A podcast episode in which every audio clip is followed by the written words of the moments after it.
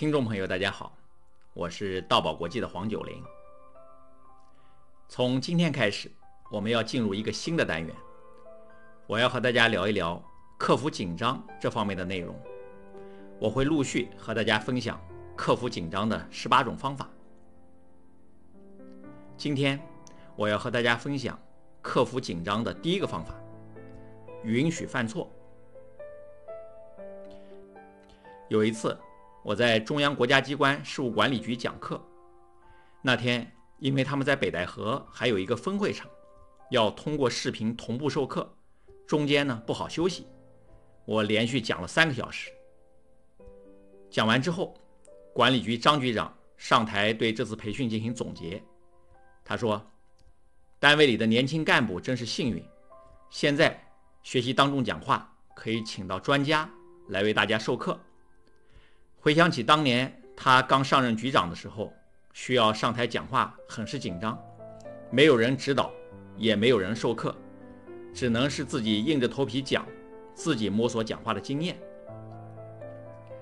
说到这，张局长顿了一下，突然想起了什么，说：“哦，今天我们在北戴河还有一个分会场，我刚才都忘了和北戴河的同事打招呼了。”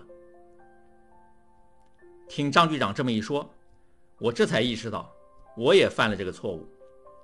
讲课前，张局长告诉过我，当天讲课的礼堂只是一个主会场，他们在北戴河还有个下属单位，要通过视频连线组织一个分会场同步听课。我也才想起来，刚刚在讲课的时候，注意到主席台两边各有一个大电视屏幕。我当时还想，这个会场怎么和其他会场不太一样呢？原来两个电视屏幕，一个是播放主会场画面，另一个是播放分会场画面用的。本来我连续讲课三个小时，有了一次长时间连续讲话的新纪录，应该值得庆贺。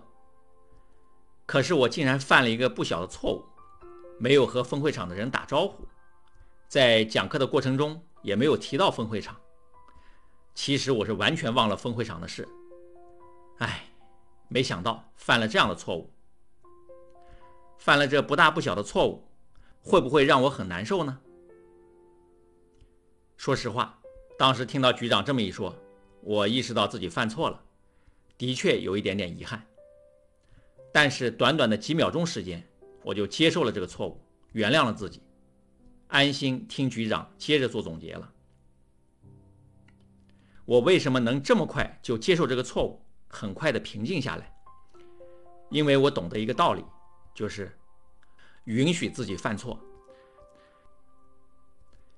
为什么我们可以允许自己犯错呢？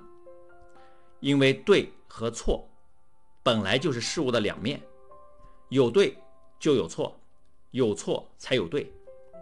错误在我们的人生中是永远存在的，永远也不可避免的。我们只有把错误当成事物的一部分去接受。这才合理。不仅要允许自己犯错，也要允许别人犯错。在演讲方面，如果能有允许犯错的心态，我们就可以不怕出错，大胆去讲。这样就会大大降低演讲的紧张。人放松了，反而会在演讲的时候更少犯错误。想一想，我们既不是学校老师，也不是大学教授，更不是演讲家。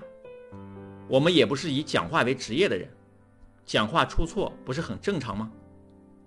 况且，我们上学的时候又没学习过演讲，锻炼机会又少，讲话犯错就更不奇怪了。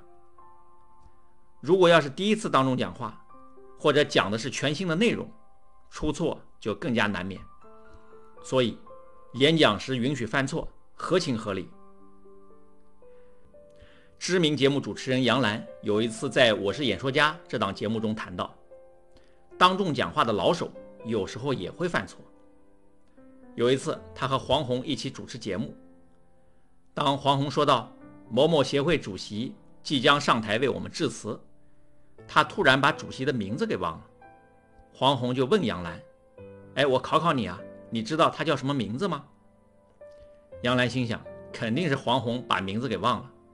可自己又没背他的台词，就本能地说：“难道不会是你吧？”黄宏反应也很快，开玩笑的说：“我说的不是下一届，是这一届的。”还好，这个时候协会主席知道他们把自己的名字给忘了，就上来解围说：“啊，该我上场了，把这个尴尬给解除了。”允许犯错的心态是心理素质中非常重要的内容。允许犯错，我们对待人和事就会客观理性。通俗的说，就是比较讲理；而不允许犯错，说起来人有些不太讲理。我始终认为，人与人在智力上没有太大的差别，智力上都差不多，但是人与人在心理方面却有很大的差异。有的人遇到不顺心的事，情绪三分钟就过去了。但是有的人三年也没过去，甚至一辈子也没有过去。心理素质的差异造成了人与人生命质量上很大的差异。今天我和大家分享的是允许犯错，允许犯错的心态也应该是我们做人做事的一种基本心态。允许犯错，我们就会大大提高对现实的接受能力，我们的心境也容易更加平和。好，今天的分享就到这里。大爱能言，善道为宝。我们下一期节目再见。